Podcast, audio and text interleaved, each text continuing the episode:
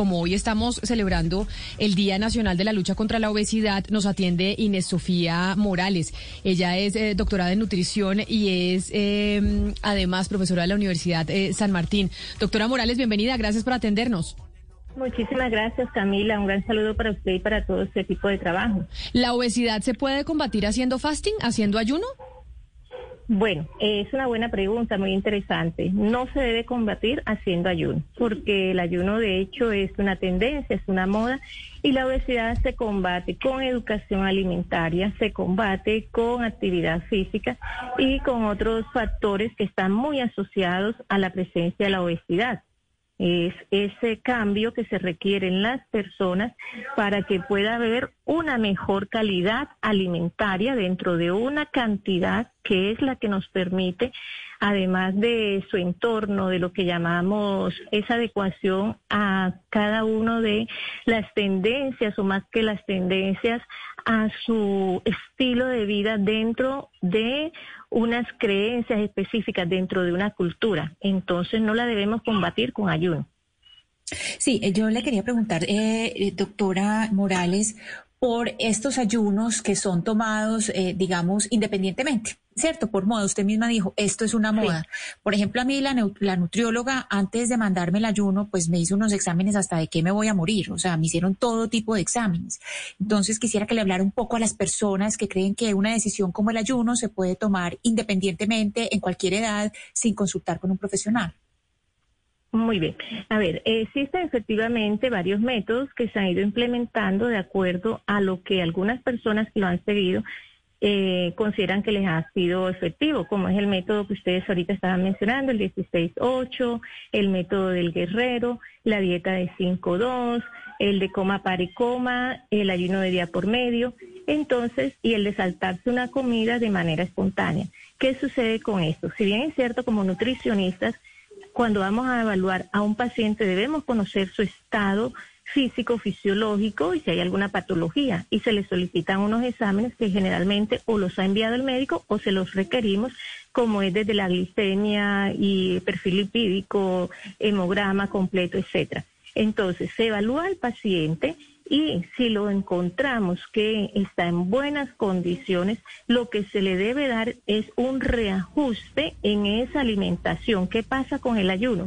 Que si a usted se le envía eh, una de estos métodos que se han implementado para el ayuno y no se tiene en cuenta cuál es su actividad física, cuál es precisamente ese entorno en el que usted se encuentra, vamos a llevar a que la persona en un momento dado pueda tener desde una hipoglicemia a otra situación de riesgo y más a los famosos trastornos de la conducta alimentaria. Entonces, allí, en esas claves del ayuno, ¿qué es lo que debemos tener presente? Que quien está siendo tratado inicialmente sea una persona que tenga estabilidad emocional, estabilidad física, una salud mental adecuada, que no esté suyendo ni de bulimia, ni de, de anorexia, etcétera. Y cuando ya vamos a hacer ese, esa recomendación de, ayuda, de ayuno, que debe ser muy bien vigilada, es cuando, y lo, y lo escuché que decían, es que comemos mucho, los atracones, no debe ser una alimentación lo más saludable posible porque podemos aportar unas mínimas calorías en ese periodo de tiempo en el cual eh, se hablan algunas personas y dicen no que solamente consumir líquidos pero es que solamente líquidos nuestro cuerpo no va a funcionar. Nuestro cuerpo precisa esa glicemia esa glucosa que debe circular pero es que la vamos a utilizar de las grasas que están depositadas sí pero eso también tiene un proceso que genera un gasto metabólico. Entonces, allí lo que nosotros como nutricionistas los señores, eh, los colegas, los profesionales hombres nutricionistas, lo que tenemos que hacer es observar cuál es la mejor indicación. Si la persona dice, yo trabajo de día, se supone que al trabajar usted de día debe tener un periodo de descanso en el cual el cuerpo necesita recuperarse, el cerebro necesita también de ese descanso, hay un metabolismo basal, hay un reposo obligatorio que debemos tener para que nos recuperemos y podemos, eh, podamos estar en buenas condiciones. Entonces, ¿qué se recomienda? Sí, va a estar usted eh, trabajando ocho horas y va a estar en ayuno 16 horas. Entonces busquemos la manera en un horario en que ya usted llegue a casa, en que va a descansar, en que ya no va a consumir alimentos y puede tomar un té, puede tomar una, una, una bebida sin azúcar, una bebida, una fruta que le ayude, pero no dejar esas comidas que va a comer en exceso porque su cuerpo se lo va a exigir.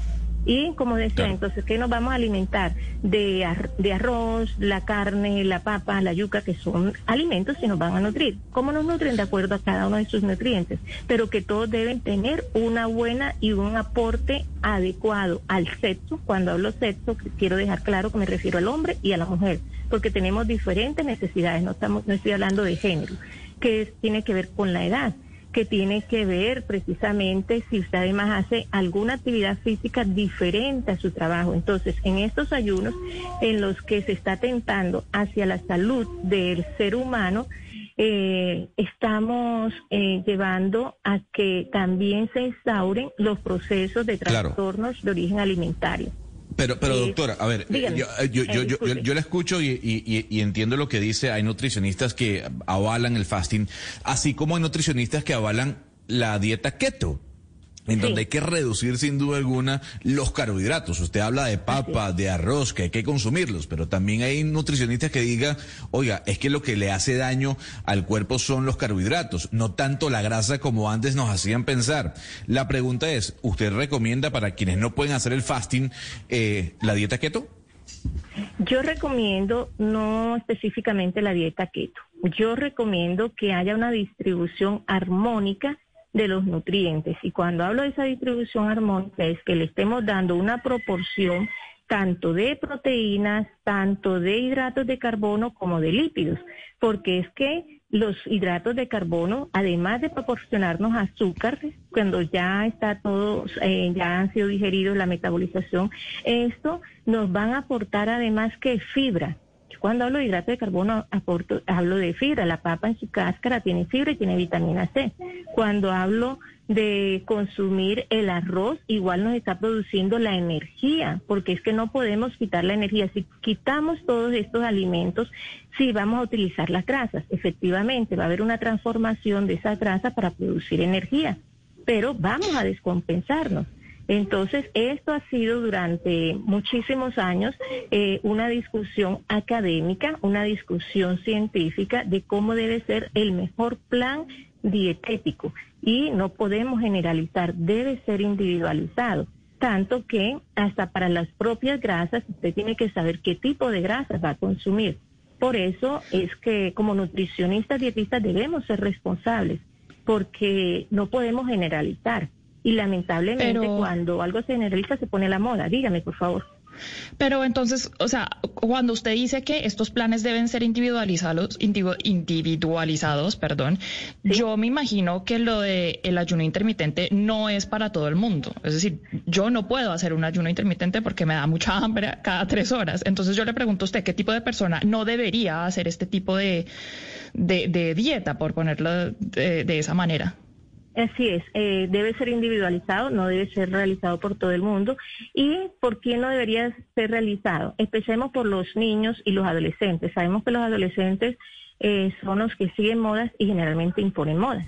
Las modas se van siguiendo. No debe ser, especialmente porque ellos están, ahorita porque están la mayoría confinados, están en casa, pero cuando están estudiando, en que se pasan horas largas estudiando, no tienen tiempo para comer, allí ya va a empezar problemas que va a afectar toda la parte cognitiva. Luego, ¿quiénes más no deben hacer eh, este tipo de ayuno? Las personas que están embarazadas, las mujeres, no las personas, sino las mujeres embarazadas, las mujeres que están lactando, no deben hacer este tipo de ayuno. Y eh, se debe evitar el ayuno cuando estamos en algún periodo de nuestra vida de un factor emocional álgido. ¿Por qué? Porque se puede eh, asociar también ya a una situación de tipo química a nivel cerebral, algún daño, algún trastorno con estos ayunos. Entonces, cuando vamos a hablar de ayuno debe ser dirigido. Es decir, usted quiere hacer un ayuno y usted dice, no puedo hacer el ayuno, tengo todo el día hambre. Muy bien, podemos dirigirle ese plan, en qué momento, cuándo puede comer y qué tipo de comer, porque es que algo importante que está tocado. En el ayuno no medimos las calorías, en el ayuno no medimos, o las personas pues no miden las calorías, no miden el tipo de alimentos, y es allí donde radica el mayor peligro que existe cuando se está haciendo restricciones, porque ah, eh, estar en ayuno no significa cero calorías.